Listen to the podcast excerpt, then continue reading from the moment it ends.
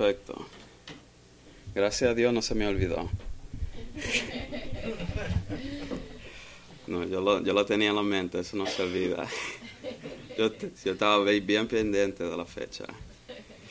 Ah, vamos a orar, hermanos, para poner el servicio en las manos de Dios. Padre nuestro que estás en el cielo, gracias, Señor, por tu amor y tu misericordia, Padre, por tu fidelidad.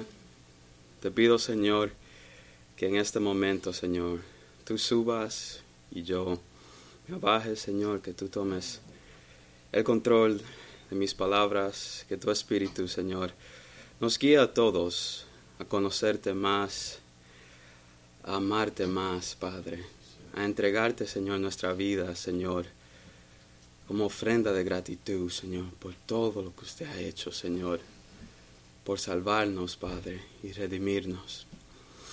Te pido que guíes todo el sermón y el resto de este día, Padre. Sé con nosotros y nuestros corazones, Señor.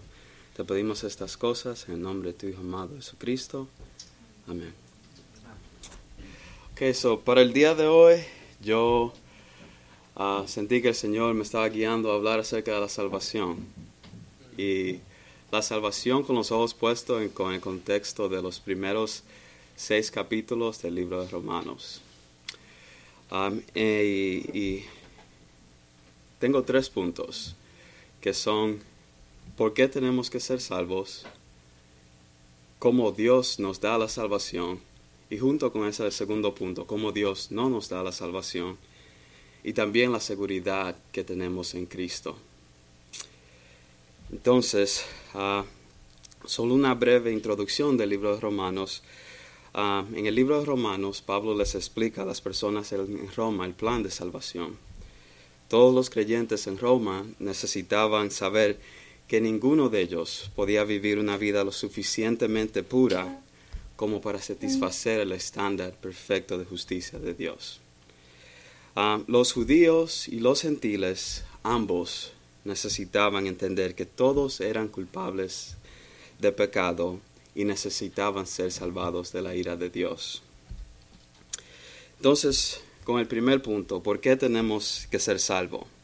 La Biblia nos, nos habla del arrepentimiento y que hay que arrepentirse. Y una persona no puede venir a los pies de un Salvador si no reconoce que necesita un Salvador.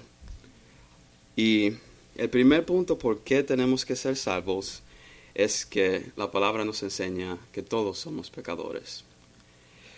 Romanos capítulo 3, del versículo 9 al 18, explica que todos, tanto judíos como griegos, quienes eran gentiles, están bajo pecado. Y me imagino todos nosotros aquí somos gentiles, no creo que tenemos a un judío entre nosotros, uh, pero en sí todos nosotros aquí, hermanos, estamos bajo pecado. Y todo ser humano en esta tierra es un pecador. Romanos 3, del 9 al 18 nos dice así. Entonces, ¿qué?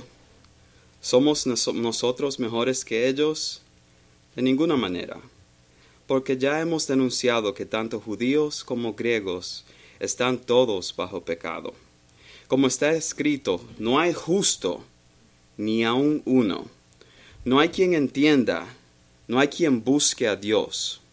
Todos se han desviado a una se hicieron inútiles. No hay quien haga lo bueno, no hay ni siquiera uno.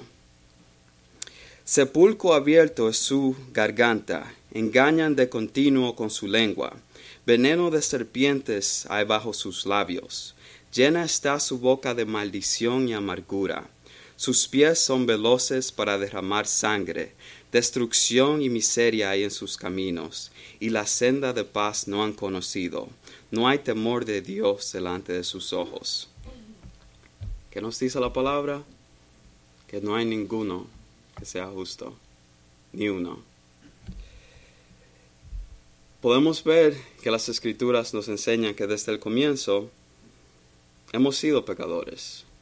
En Génesis 3, el 2 al 6, dice que, y la mujer respondió a la serpiente, del fruto de los árboles del huerto, del fruto de los árboles del huerto podemos comer. Pero del fruto del árbol que está en medio del huerto, ha dicho Dios, no comeréis de, él, ni lo tocaréis, para que no muráis. Y la serpiente dijo a la mujer, ciertamente no moriréis, pues Dios sabe que el día de que de él comáis, serán abiertos vuestros ojos y seréis como Dios, conociendo el bien y el mal. Cuando la mujer vio que el árbol era bueno para comer y que era agradable a los ojos y que el árbol era deseable para alcanzar sabiduría, tomó de su fruto y comió, y dio también a su marido que estaba con ella, y él comió. Desde el comienzo, hermanos, ah, fallamos. Adán y Eva son nuestros antepasados y cada vez que nace un nuevo ser humano, ellos nacen con el pecado en sí, que heredamos de nuestros antepasados. Y Jesús mismo nos dice en Juan 3:3, respondió Jesús y le dijo, en verdad, en verdad te digo, que el que no nace de nuevo no puede ver el reino de Dios. Todos nosotros estamos muertos en nuestro delito y pecado. Desde el día en que nacemos, ya estamos muertos en pecado, debido al pecado original de nuestros antepasados, Adán y Eva. Toda la creación nace en pecado. Por ende, Cristo tiene, tiene que, tuvo que morir para hacernos nuevas criaturas. Entonces, el primer punto es que todos somos pecadores. El segundo es que ningún, por, por, la razón que tenemos que ser salvos, el segundo punto es que ningún ser humano puede cumplir con la ley de Dios. Romanos 3, del 19 al 20 dice, Ahora bien, sabemos que cuanto dice la ley, lo dice a los que están bajo la ley para que toda boca se calle y todo el mundo sea hecho responsable ante Dios. porque por las obras de, la, obras de la ley ningún ser humano será justificado delante de él, pues por medio de la ley viene el conocimiento del pecado.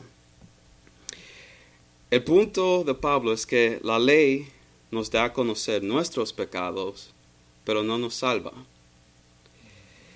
Ah, el hermano John MacArthur en un comentario dice que la ley revela el estándar divino y a medida que los creyentes se comparan con ese estándar, pueden identificar con precisión el pecado, lo cual es el incumplimiento del estándar de Dios.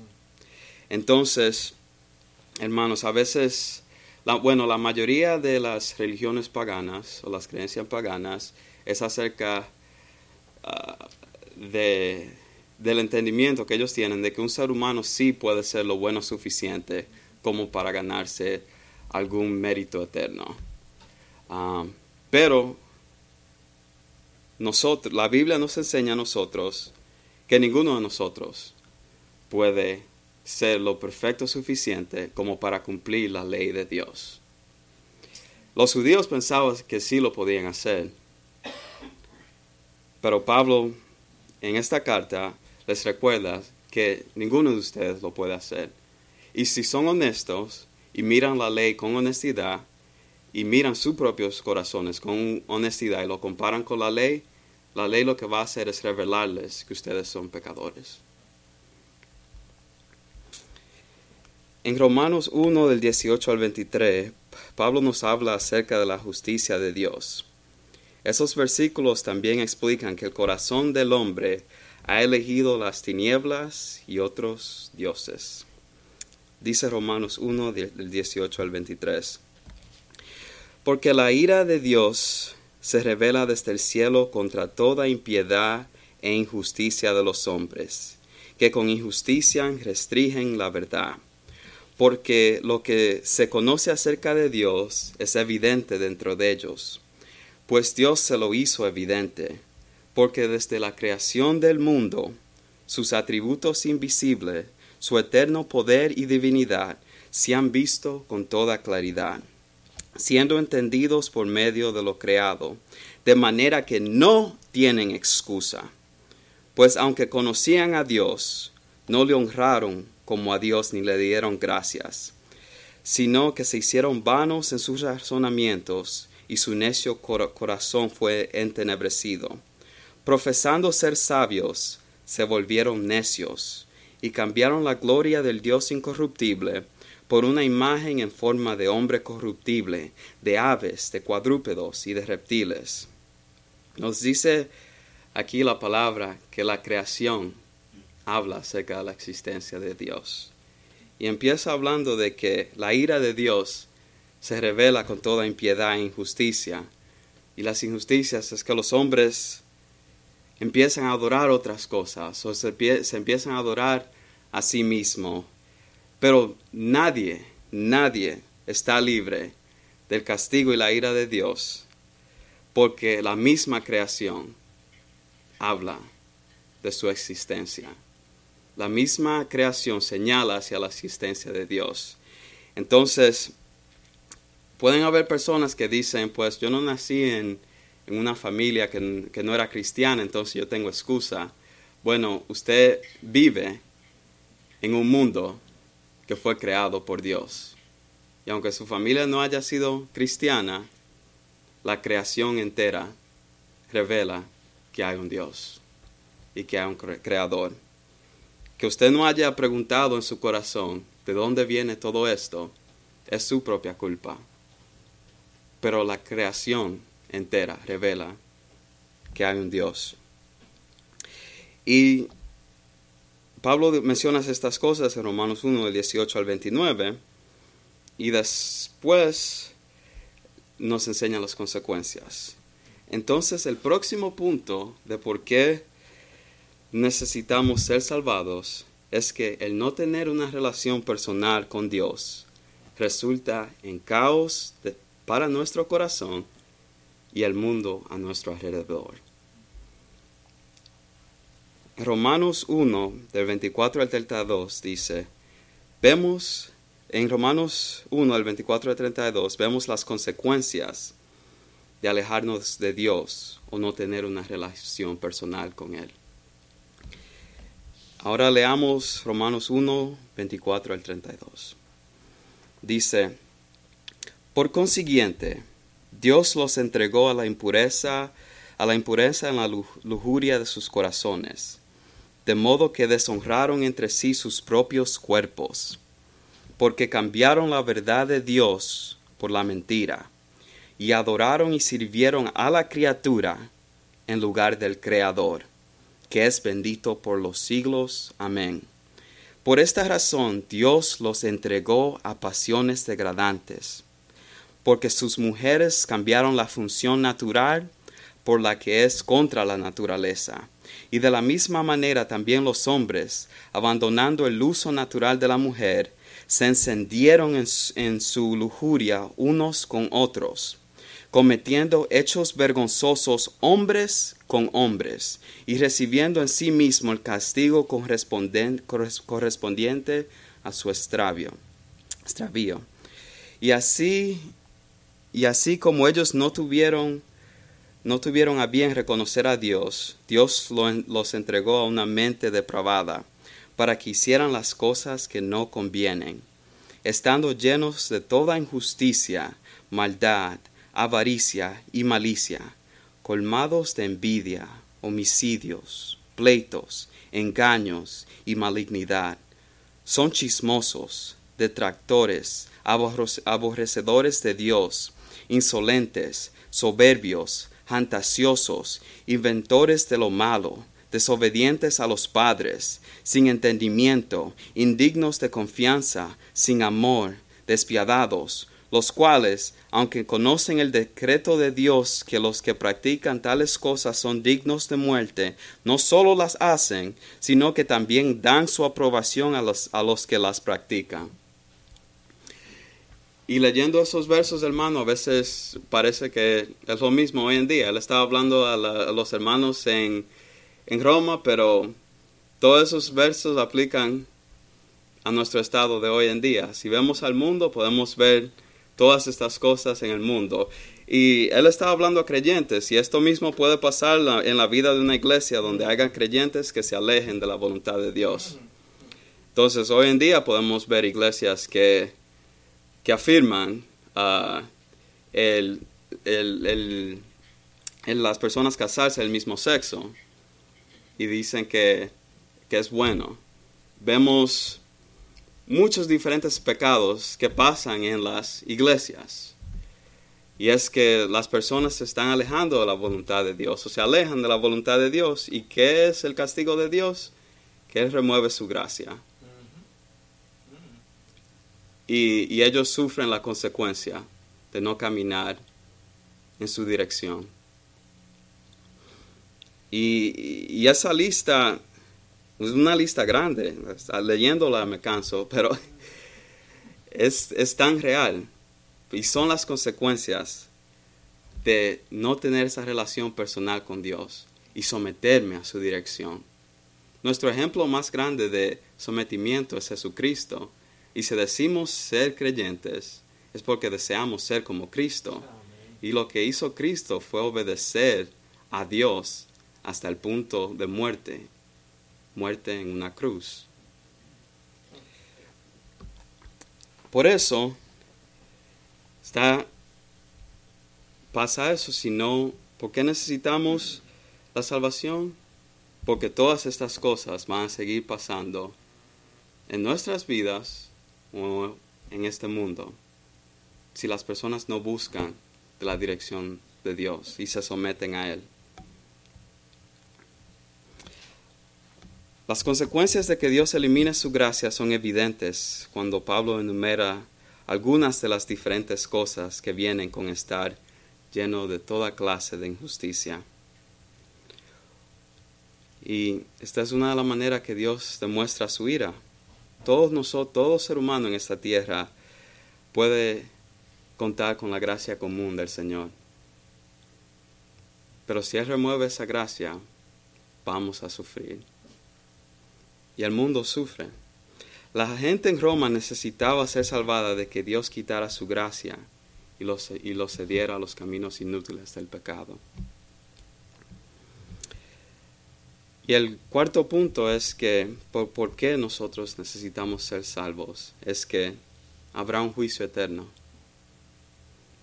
Romanos 2 del 1 al 11 nos dice que habrá un día en que las personas que obedezcan la injusticia experimentarán la ira y la furia de Dios. Romanos 2.5 dice, Mas por, por causa de tu terquedad y de tu corazón no arrepentido, estás acumulando ira para ti en el día de la ira y de la revelación del justo juicio de Dios. Hermanos, el mundo necesita la salvación porque también va a haber un día de juicio, donde Dios completamente entregará a las personas a su propio deseo de no querer tener esa relación con Él. Dios es un Dios bueno en que Él nos da una manera de ser salvos. Pero si las personas no aceptan su plan de salvación, no pueden ser salvos y permanecen en sus delitos y pecados. Y por ende, el Señor los entregará a su propio deseo y sufrirán por toda eternidad. Y nadie en esta tierra, no creo ninguno de nosotros podemos entender lo que verdaderamente es un lugar donde no exista la gracia de Dios. El sol sale para todo el mundo en esta tierra. La lluvia cae para todos. Pero estar en un lugar donde no exista la gracia de Dios en ninguna manera, eso significa que no habrá gozo, no habrá paz, no habrá descanso. Va a haber sufrimiento continuo que nunca se acabará.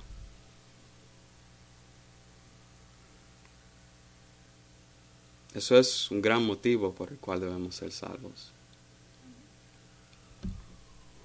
Entonces, por manera de resumen,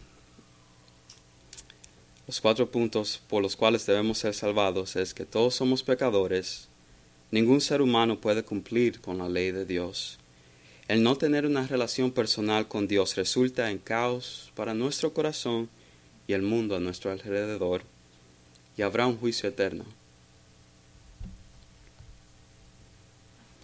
Pablo en la carta de los romanos también dice que porque los judíos tenían una enseñanza, una creencia de que debían circuncidarse para ser salvos. Pero Pablo les enseña que la circuncisión importante es la circuncisión del corazón.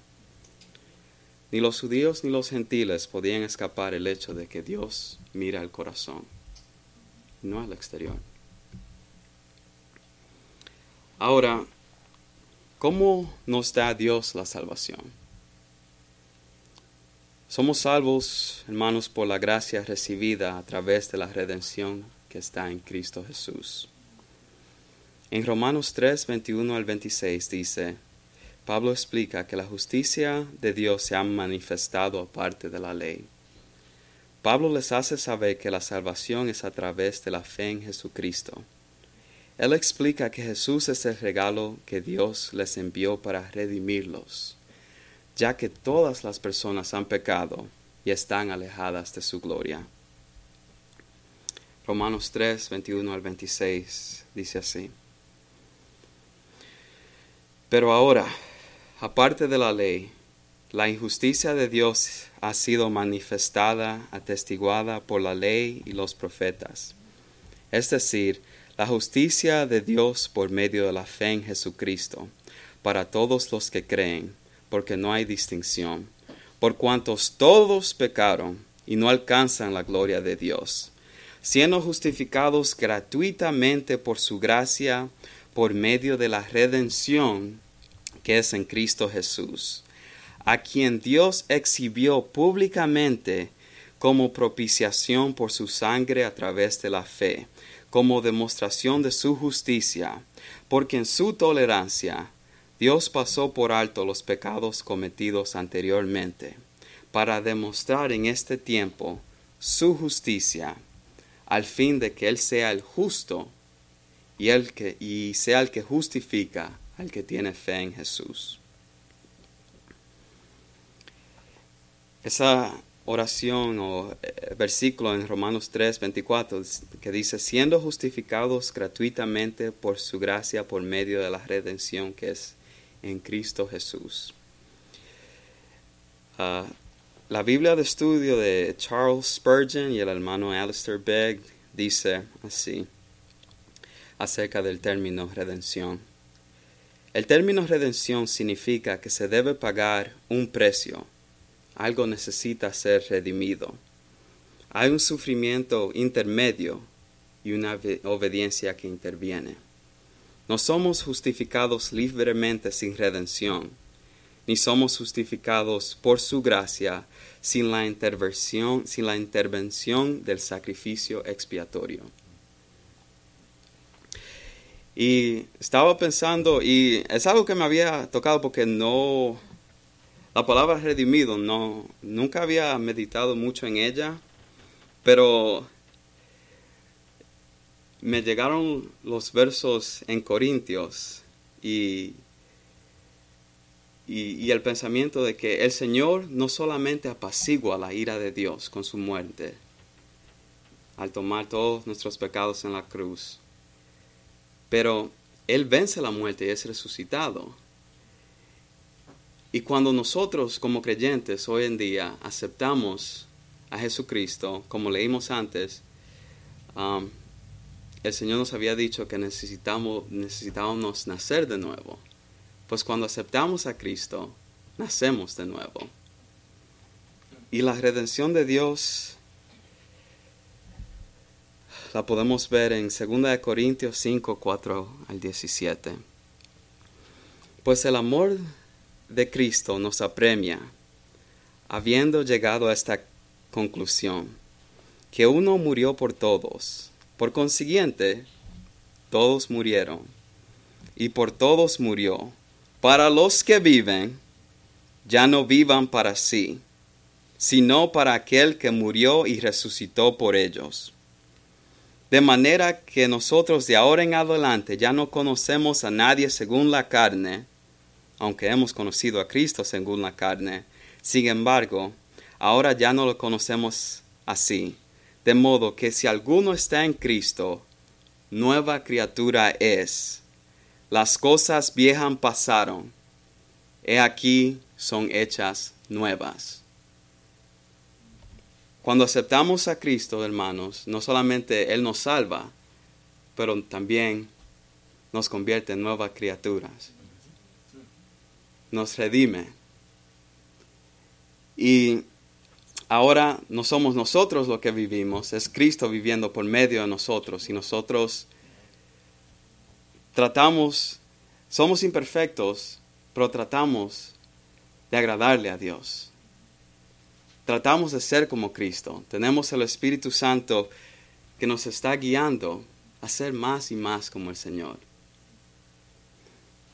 Primera de Pedro 1, del 16 a 19 dice, sabiendo que no fuisteis redimidos de vuestra vana manera de vivir, heredada de vuestros padres con cosas perecederas como oro o plata, sino con sangre preciosa como de un cordero sin tacha y sin mancha, la sangre de Cristo.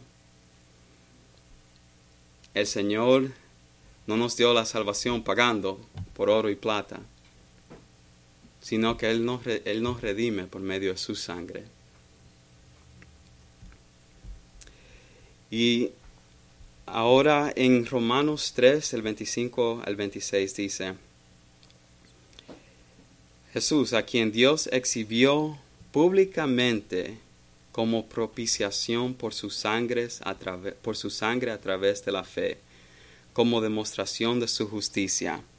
Porque en su tolerancia Dios pasó por alto los pecados cometidos anteriormente, para demostrar en este tiempo su justicia, al fin de que Él sea justo y sea el que justifica al que tiene fe en Jesús usualmente creo que la mayoría de iglesias que escuchamos hablan acerca del gran amor que Dios tuvo al enviar a Cristo a morir en la cruz, y es cierto, pero aquí vemos que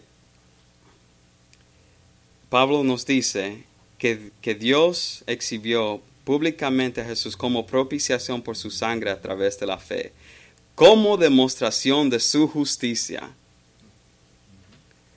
La cruz muestra el amor de Dios, pero también muestra la justicia de Dios. Dice, porque en su tolerancia Dios pasó por alto los pecados cometidos anteriormente, para demostrar en este tiempo su justicia al fin de que Él sea el justo y el que justifica al que tiene fe en Jesús. Eso también me tocó mucho porque, y creo que lo compartí hace algunas semanas, ah, cuando teníamos la llamada en Zoom, ah, pero el tener un Dios que nunca cancela su propia justicia, lo hace la persona más confiable de todo el universo porque Él nunca cambia. No hay instancia que cambie el carácter de Dios. Y eso me consuela y me trae paz y tranquilidad. Y no solo que Él no sacrificia su justicia, sino que a pesar de Él ser justo, Él muestra su amor al enviar a su Hijo justo a sufrir en la cruz y tomar su ira, no solo nos muestra que Dios es confiable, pero que también nos ama, porque Dios no, no estaba forzado a enviar a su Hijo a salvarnos. Todos nosotros podemos ser enviados al infierno y Dios no va a ser injusto. Todos nosotros nos merecemos el infierno. Pero Dios, en su soberanía, soberanía envió a su Hijo a cumplir con su justicia y hacer y hacer el sacrificio para que nosotros podamos tener vida. y el pensar en, en la cruz de esa manera también nos ayuda a entender de que, de que vivir para Dios también requiere, requiere, honrarle. A veces muchas de las iglesias nada más enseñan amor y amor al punto de que la gente hace lo que le da la gana. Pero Dios es justo. Y si decimos que amamos a Dios, naturalmente eso debe llevarnos a vivir una vida que honra a Dios. Eso es como una pareja de esposos que se digan que se aman, pero hacen todo lo posible para que se odien. A ti no te gusta hacer eso, pues yo voy a hacer lo opuesto. Yo te voy a molestar más. eso, eso no funciona. Si decimos que amamos a alguien, tratamos de demostrarle que lo amamos, no solo con palabras, pero con acciones. Entonces no tiene sentido decir, yo amo a Dios, yo amo a Dios, y hacer lo que nos, dé la gana. El hermano uh, Paul Wasser uh, comparte una definición que la compartí también en la llamada de Zoom, que es la siguiente acerca de la propiciación. Dios es amor y Dios es justo, y en amor Dios satisface su justicia con un sacrificio, una propiciación un sacrificio lo suficientemente poderoso como, como, para satisfacer la justicia de Dios. Un sacrificio lo suficientemente poderoso como para apaciguar la ira de Dios contra el hombre y hacer posible que un Dios justo reciba a los hombres malvados y los declares correctos con él a pesar de que sus obras griten lo contrario. La muerte de Cristo en la cruz apacigua la ira de Dios. Y Él es el Cordero perfecto que podía hacer lo suficiente como para darnos vida. Y la palabra nos habla acerca de, de, la ira de Dios. Y como nos habla de que somos hijos de ira si no aceptamos a Cristo. En Efesios 2, del 1 al 5 dice, y Él os dio vida a vosotros, que estabais muertos en vuestros delitos y pecados, en los cuales anduvisteis en otro tiempo según la corriente de este mundo, conforme al príncipe de potestad del aire, el espíritu que ahora opera en los hijos de desobediencia, entre los cuales también nosotros en otro tiempo vivíamos en las pasiones de, de nuestra carne satisfaciendo los deseos de la carne y de la mente, y éramos por naturaleza hijos de ira, lo mismo que los demás. Dice así que éramos hijos de desobediencia y seguíamos la corriente de este mundo. Pero de nuevo el Señor nos ha redimido. Si aceptamos a Cristo como Señor y Salvador, él nos redime, nos salva de la ira de, la ira de Dios, pero también nos convierte en nuevas personas que no viven según la carne, sino según la instrucción de Dios. Juan 3, 35 y 36 dice así, El Padre ama al Hijo y ha entregado todas las cosas en su mano. El que cree en el Hijo tiene vida eterna pero el que no obedece al Hijo no verá la vida, sino que la ira de Dios permanece sobre él. Si las personas no aceptan a Jesucristo como Señor y Salvador, la ira de Dios permanece sobre ellos y no verán la vida, no verán vida eterna con el Señor, donde su gracia abunde. Los creyentes en Roma, en Roma necesitaban entender que no podían salvarse a sí mismos. La única manera de crecer y ser verdaderamente salvos comienza con el entendimiento de que solo podemos ser hechos justos por Cristo. También en Romanos 4, del 9 al 15, Pablo aborda la creencia judía que decía que las personas um, tenían que ser circuncidadas para ser salvadas. Y Pablo usa uno de los ejemplos más significativos del Antiguo Testamento para hacer su punto acerca de que la fe se cuenta como justicia. Y esa persona que él utiliza es Abraham. Génesis 15:6 dice, y Abraham creyó a Jehová y le fue contado por justicia. Esto fue antes de él ser circuncidado. Dice que Abraham creyó en Jehová y le fue contado por justicia. Y esas personas judías que pensaban que si eran circuncidados o hacían sus ritos o seguían las leyes que iban a ser salvados, necesitaban escuchar de que, hermanos, sus hechos, sus acciones no es lo que le van a salvar, es la fe puesta en Cristo Jesús. El, hermano puritano Matthew Henry dice lo siguiente acerca de, del ejemplo de, Pablo al utilizar a Abraham ah, y el verso de Génesis 15:6. Él dice, para satisfacer los puntos de vista de los judíos, el apóstol primero se refiere al ejemplo de Abraham, en quien los judíos se gloriaban como su antepasado más famoso. Abraham, por muy exaltado en varios aspectos, no tenía nada en que hartarse en la presencia de Dios, siendo salvo por gracia a través de la fe, incluso como otros.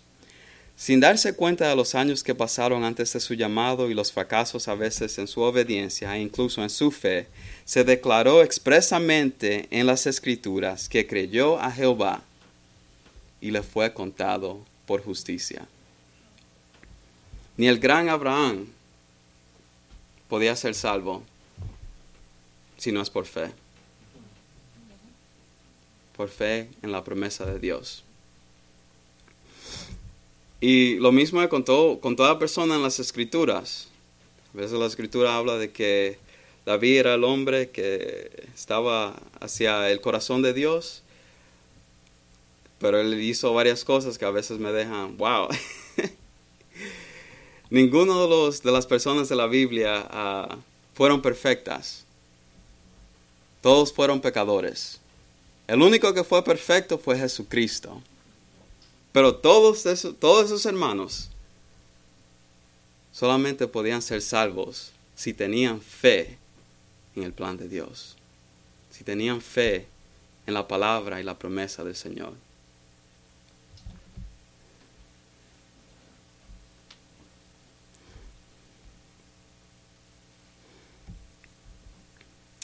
Pablo también explica en Romanos 4, 22, 25 que esas palabras que se encuentran en Génesis 15, 6, que decían que la fe de Abraham fue contada para él como justicia, fueron escritas por nuestro bien hoy. Por lo tanto, las palabras de Abraham se aplican a nosotros hoy en día, en el sentido de que se nos contará como justicia si creemos en el plan de salvación de Dios por medio de la muerte y la resurrección de Jesús. Romanos 5, 1 y 2 dice, en consecuencias, ya hemos sido justificados mediante la fe. Tenemos paz con Dios por medio de nuestro Señor Jesucristo. También por medio de Él y mediante la fe tenemos acceso a esta gracia en la cual nos mantenemos firmes. Así que nos regocijamos en la esperanza de alcanzar la gloria de Dios. Tenemos paz con Dios porque hemos sido justificados mediante la fe que es en Cristo Jesús. En Romanos capítulo 5, Pablo hace el caso de que, si, de, que, de que así como muchos se convirtieron en pecadores a través de la desobediencia de un hombre, así por la obediencia de Jesús muchos serán hechos justos. Romanos 5, 17 dice, pues si por la transgresión de un solo, de un solo reinó la muerte, muchos más reinarán en vida por uno solo, Jesucristo los que reciben la abundancia de la gracia y del don de la justicia. La vida, la muerte y resurrección de Cristo es suficiente para salvarnos, hermano. Y es lo único que nos puede salvar. Y eh, también hay mucha gente que dice, ¿cómo es que Dios puede ser bueno y permitir que tantas cosas malas pasen y todo eso? Pero honestamente las cosas malas pasen, como hemos visto en los versos, porque nosotros nos alejamos de Dios. Y en este mundo, así es que comienza la muerte y todo, es por, porque el ser humano ha decidido alejarse del Señor. Pero tenemos a un Dios que se hizo hombre para salvarnos. Tenemos un Dios que sufrió en la cruz el castigo de todos nuestros pecados. Y no creo que haga nada en la historia de esta tierra que sea más hermoso. Que Dios se sacrifica a sí mismo para darle a personas que no merecen nada salvación y esperanza. Y si las personas no, deciden no aceptar ese regalo tan hermoso, pues no queda opción más que el Señor entregarles a sus propios deseos por toda eternidad. Punto hermano es que ¿cómo somos salvos? Somos salvos por medio de la fe en la obra de nuestro Señor y Salvador Jesucristo.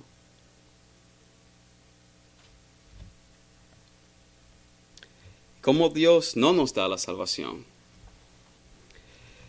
Hoy en día el mundo presenta muchas formas alternativas de ser salvos, a pesar de que Pablo nos enseñó que la salvación solo ocurre a través de la fe en la obra de Jesús.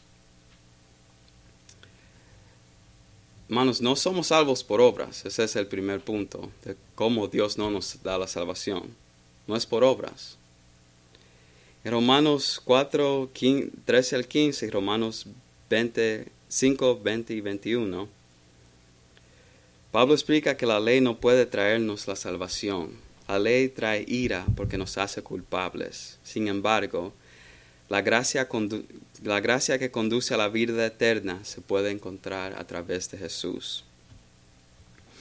Hay muchas creencias y de hecho podemos hay muchos ejemplos. Hasta la Iglesia Católica Romana dice que hay que hacer cosas para ser salvos, pero no es así que Dios nos da la salvación. Dios nos da la salvación por medio de Jesucristo y cuando aceptamos a Jesucristo, nos arrepentimos de nuestros pecados, Él cambia nuestros corazones y empezamos a vivir por, por Él. Pero eso es lo que pasa después que aceptamos a Cristo. No podemos pensar que vamos a ganarnos la salvación si no es primero aceptando el método de salvación, que solamente es el trabajo de Cristo en la cruz. Y con eso, Dios no nos da la salvación para nosotros vivir como queramos. En Romanos capítulo 6, Pablo explica que aunque somos salvos por gracia y somos justificados a través de Cristo, no debemos continuar viviendo una vida de pecado. Dice Romanos 6, 15 al 18. Entonces, ¿qué? ¿Vamos a pecar porque no estamos ya bajo la ley, sino bajo la gracia? De ninguna manera. ¿Acaso no saben ustedes que cuando se entregan a alguien para obedecerlo son esclavos de aquel quien obedecen? Claro que lo son ya sea del pecado que lleva a la muerte o de la obediencia que lleva a la justicia. Pero gracias a Dios que, aunque antes eran esclavos del pecado, ya se han sometido de corazón a la enseñanza que les fue transmitida. En efecto, habiendo sido liberados del pecado, ahora son ustedes esclavos de justicia. No, el Señor no, no nos salva para nosotros tener excusa de pecar y hacer lo que nos dé la gana, sino que ahora somos esclavos de Dios. Debemos de vivir para Él. Él nos da su gracia, nos debe llevar a vivir una vida que glorifique el nombre de Dios.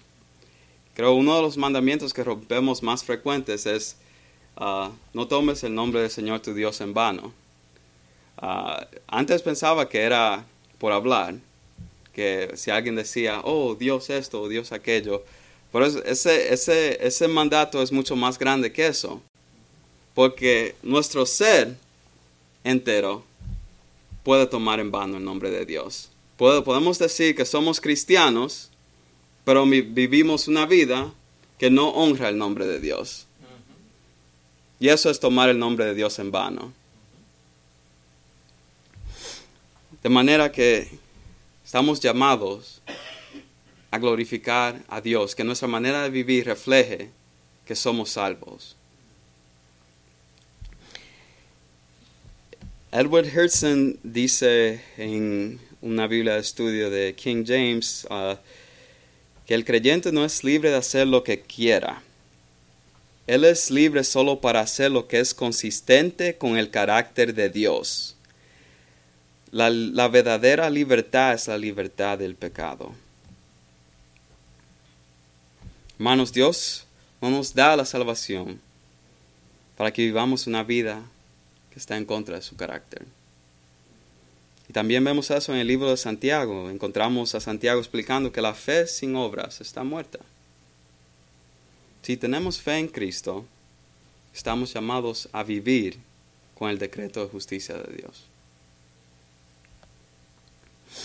Y por último, el punto de la seguridad en Cristo. Me acuerdo cuando tuvimos uh, eh, el servicio por Zoom, el, hermano Pastor Billy compartió que, que es verdad, que lo que hizo Cristo es verdad. Y eso es un punto bien importante, porque si entendemos que somos pecadores y entendemos lo que la Biblia habla acerca de cómo debemos ser salvos, pero no creemos que es verdad, entonces hay un problema grave ahí. Y en comparación con todas las creencias paganas del mundo, que tienen historias increíbles que nadie ha presenciado, nosotros tenemos un relato vivo de que Cristo no solo murió, pero que también resucitó de entre los muertos. Primera de Corintios 15, 3 al 8 dice, porque ante todo les transmití a ustedes lo que yo mismo recibí, que Cristo murió por nuestros pecados según las Escrituras, que fue sepultado, que resucitó al tercer día según las Escrituras, y que se apareció a Cefas y luego a los doce. Después se apareció a más de quinientos hermanos a la vez, la, la mayoría de los cuales vive todavía, aunque algunos han muerto. Luego se apareció a Jacobo, más tarde a todos los apóstoles y por último, como uno nacido fuera de tiempo, se, me apareció también a mí, dice Pablo. Y también uno de los argumentos al leer esto que, que me llega a la mente del mundo es que la gente que no conoce al Señor siempre dice, eso fue escrito por hombres, ¿cómo tú vas a creer cosas que fue escrito por hombres? Eso fue Cristo por ser humano. Pero que usted le diga a alguien que esto fue literalmente escrito en secreto por Dios, ¿eso va a cambiar la fe de la gente? No. Van a tener corazones aún más duros.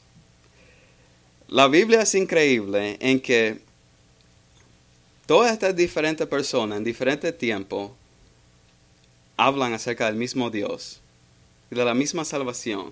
Pero encima de eso, el pensamiento de que el Antiguo Testamento,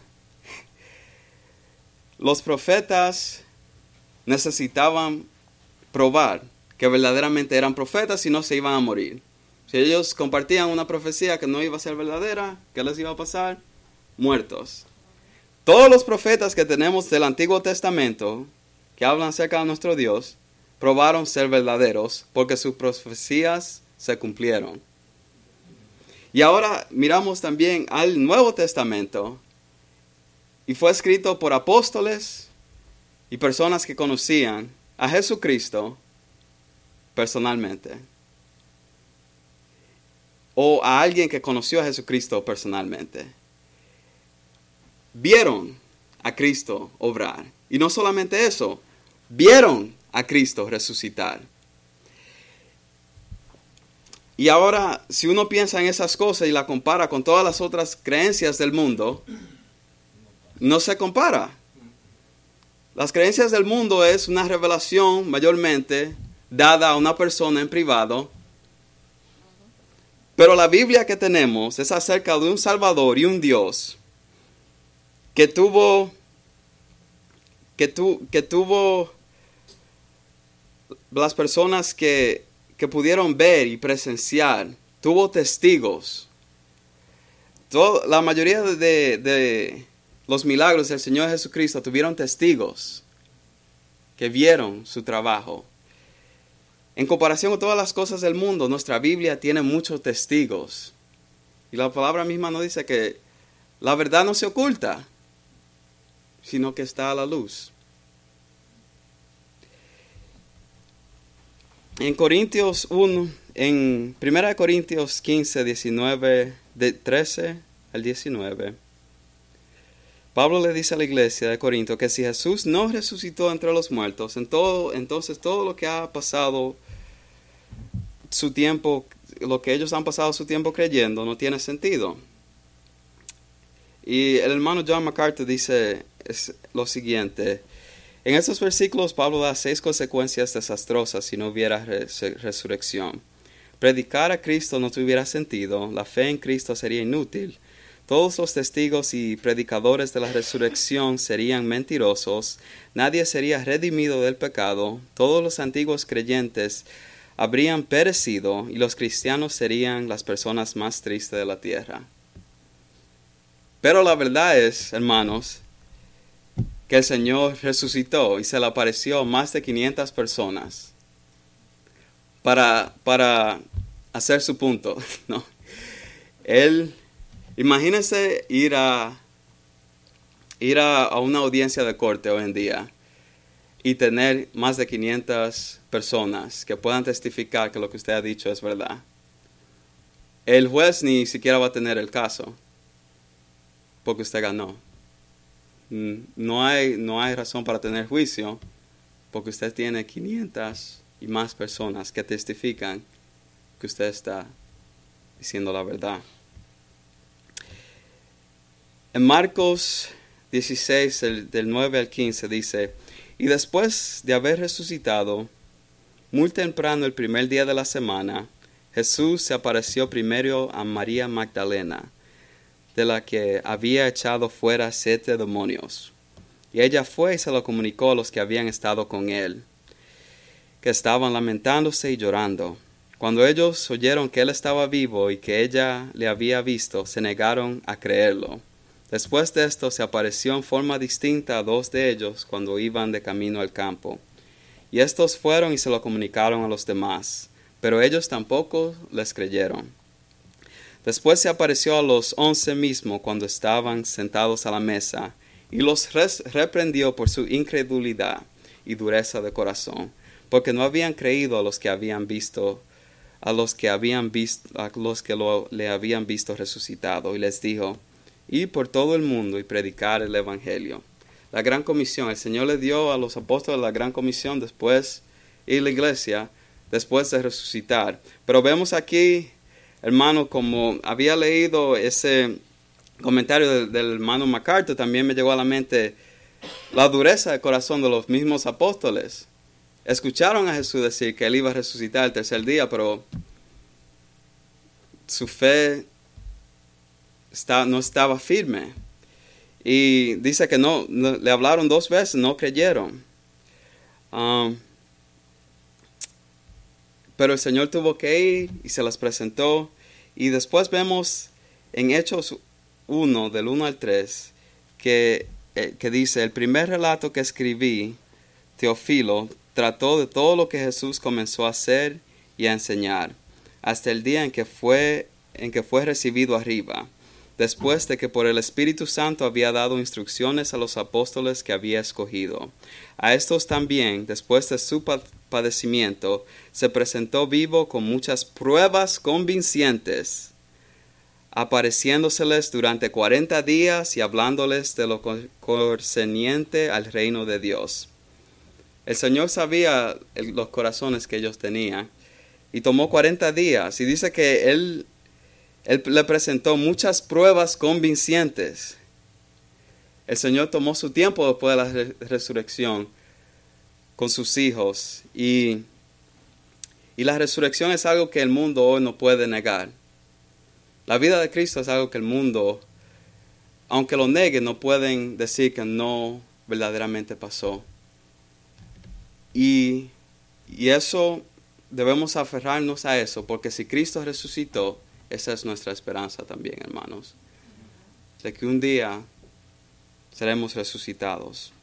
En primera, y ya para terminar, en primera Corintios 15, del 20 al 24, dice, Pablo asegura a los corintios que Jesús resucitó de entre los muertos.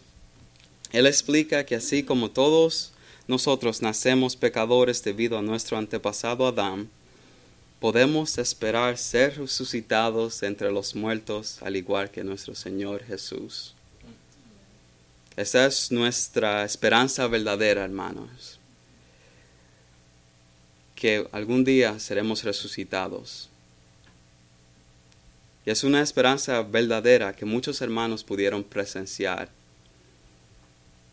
y que hoy en día muchas personas no pueden desprobar. Para terminar, quiero leer estos versículos en 1 Corintios 15, 24, 20 al 24. Lo cierto es que Cristo ha sido levantado de entre los muertos, como, como primicias de los que murieron. De hecho, ya que la muerte vino por medio de un hombre, también por medio de un hombre viene la resurrección de los muertos. Pues así como en Adán todos mueren, también en Cristo todos volverán a vivir, pero cada uno en su debido orden. Cristo, las primicias, después, cuando Él venga, los que le pertenecen. Entonces vendrá el fin, cuando Él entregue el reino a Dios el Padre, luego de destruir todo dominio, autoridad y poder. Nuestra promesa es que si reconocemos nuestros pecados y que necesitamos un Salvador, aceptamos el plan de, salvador, de salvación de Dios, que es por medio de la muerte y resurrección de Cristo en la cruz, tenemos una esperanza viva de que algún día Cristo va a regresar y vamos a estar con Dios en gloria. Oremos. Padre nuestro, que estás en el cielo, te damos gracias, Señor, por tu amor, tu misericordia y tu gracia. Gracias, Señor, por este tiempo y por el privilegio, Señor, de leer tu palabra y que cada uno, Señor, la pueda escuchar y, lo que escuchamos hoy, Señor, por medio de tu Espíritu, Señor, que meditemos, Señor, en, en tu palabra, Señor, que y que podamos, Señor, gozarnos en esta salvación, Señor, que tú nos has dado, Padre, por medio de Cristo. Permítanos vivir para ti, permítanos glorificarte, permítanos amarte, permítanos darte de todo nuestro ser, Señor, y permítanos fijar nuestros ojos en la eternidad, Padre. Te damos gracias por tu amor y te pedimos, Padre, perdón por todos nuestros pecados, Señor. En nombre de tu Hijo amado Jesucristo. Amén.